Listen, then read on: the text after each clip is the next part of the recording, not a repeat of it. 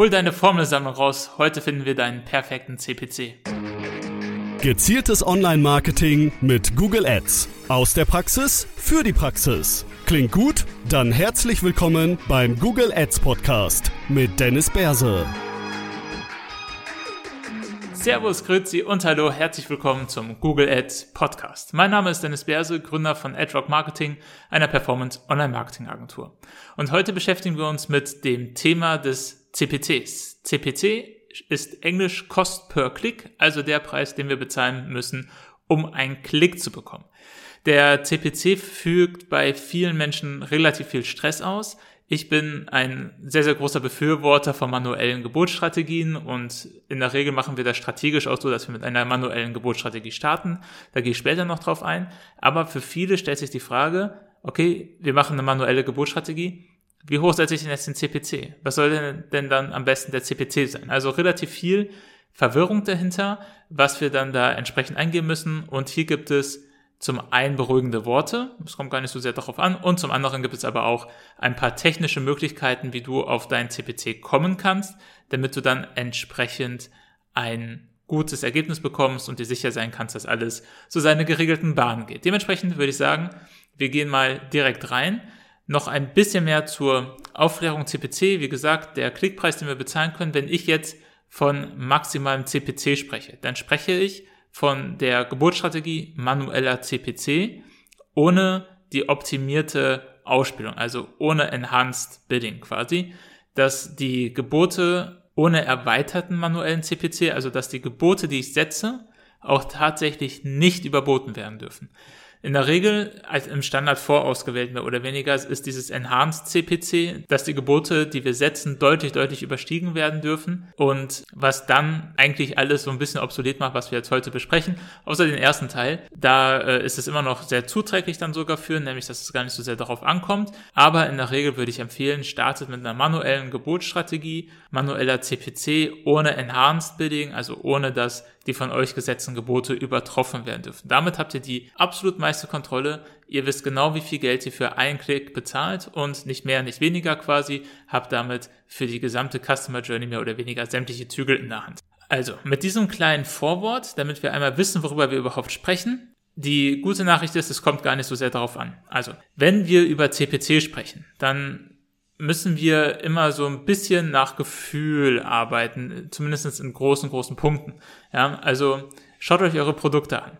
Wie sind da die Preise? Wenn euer Produkt 10 Euro kostet, dann wird es nicht funktionieren, wenn ihr für einen Klick irgendwie 5 Euro bezahlt, weil dann müsste jeder zweite Klick entsprechend auch konvertieren. Sondern dann würde es mehr Sinn machen, vielleicht nur 20, 30, 40 Cent für einen Klick zu bezahlen. Einfach, weil das besser aussieht, ja, auch eine Relation. Wenn euer Produkt 100 Euro kostet, dann ist ein 1 Euro CPC vielleicht passend, ja. Also das alleine ist schon so eine gewisse Gefühlssache. Wenn euer Produkt günstig ist, könnt ihr nicht viel für einen Klick bezahlen. Wenn euer Produkt teuer ist, könnt ihr auch viel für einen Klick bezahlen, weil ihr damit dann auch eine entsprechende Marge zieht. Aber es ist äh, blöd zu sagen, ja, verlasst auf, auf euer Gefühl, dann wird das schon passen und natürlich absolut nicht ausreichend für, für diese Episode. Dementsprechend gehen wir das Ganze jetzt auch ein bisschen technischer an. Also, nehmt Zettel und Stift zur Hand. Ja, jetzt sprechen wir über ein paar Formeln. Wichtig ist hier, dass wir die aktuelle Einschränkung durch Datenschutzverordnung und ähnliches mit einbeziehen.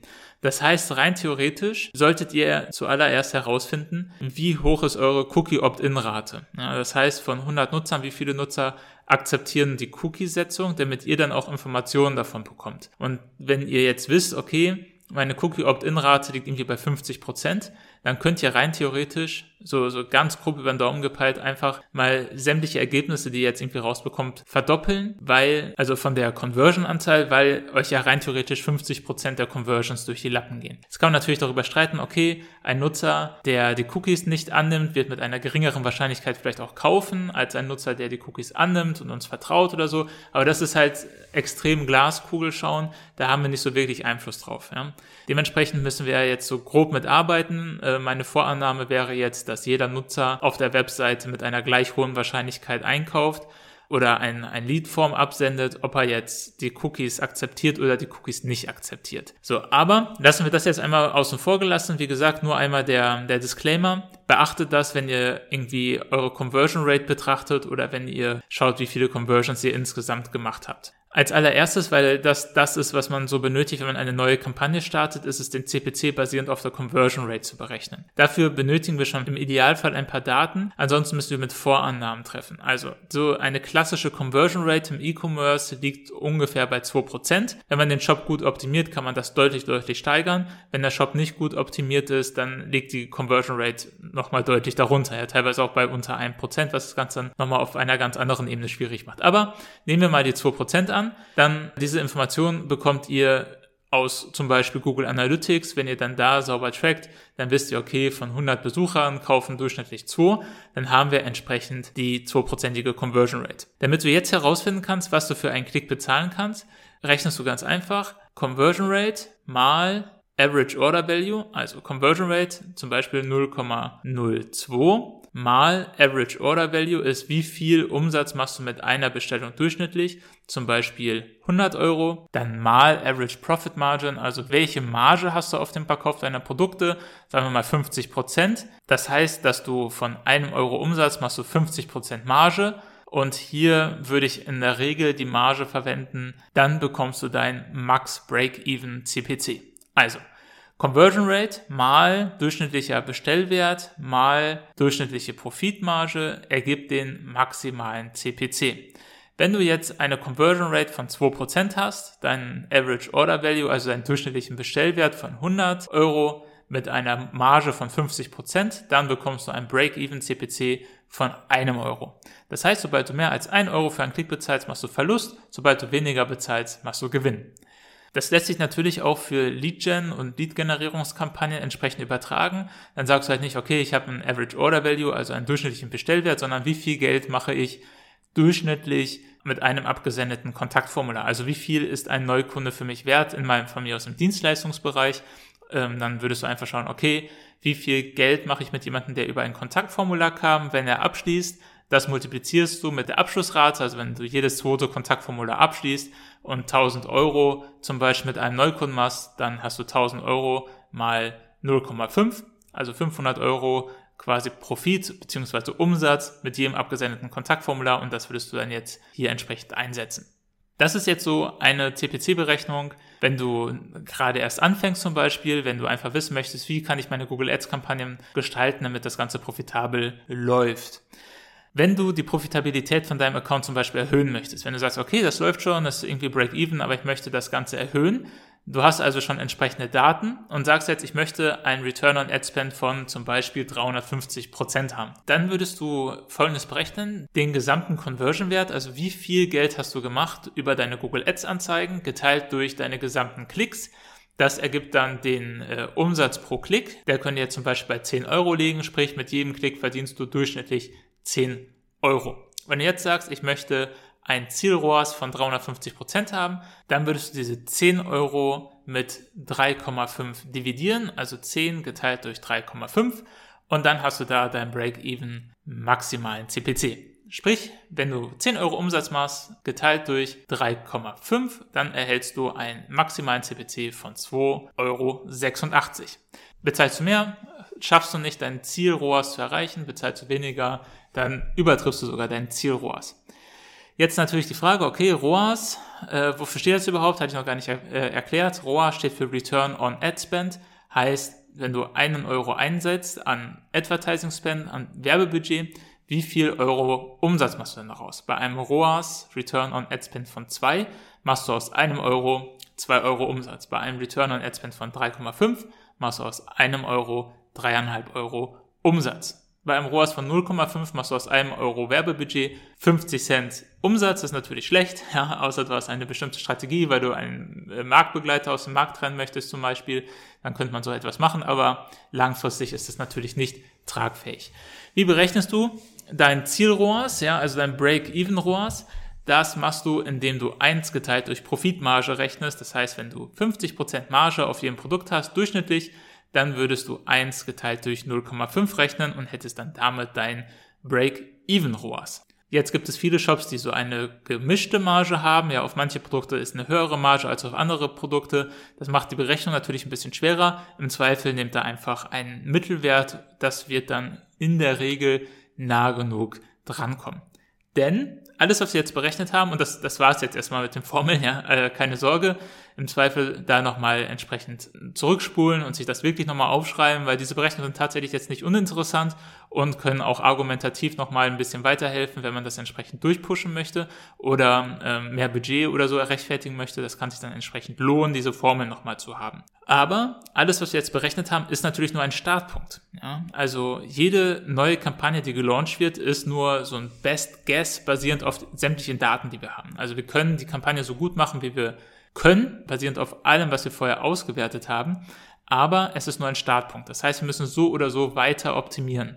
Auch wenn wir jetzt sagen, die Conversion Rate ist durchschnittlich bei 2%, kann es sein, dass es für bestimmte Keywords, für bestimmte Anzeigengruppen eine ganz andere Conversion Rate gibt, weil es viel, viel näher am Kaufabschluss dran ist oder weil die Positionierung hier deutlich besser ist und so weiter und so fort. Das heißt, wir ändern die CPCs sowieso, nachdem wir sie einmal gesetzt haben.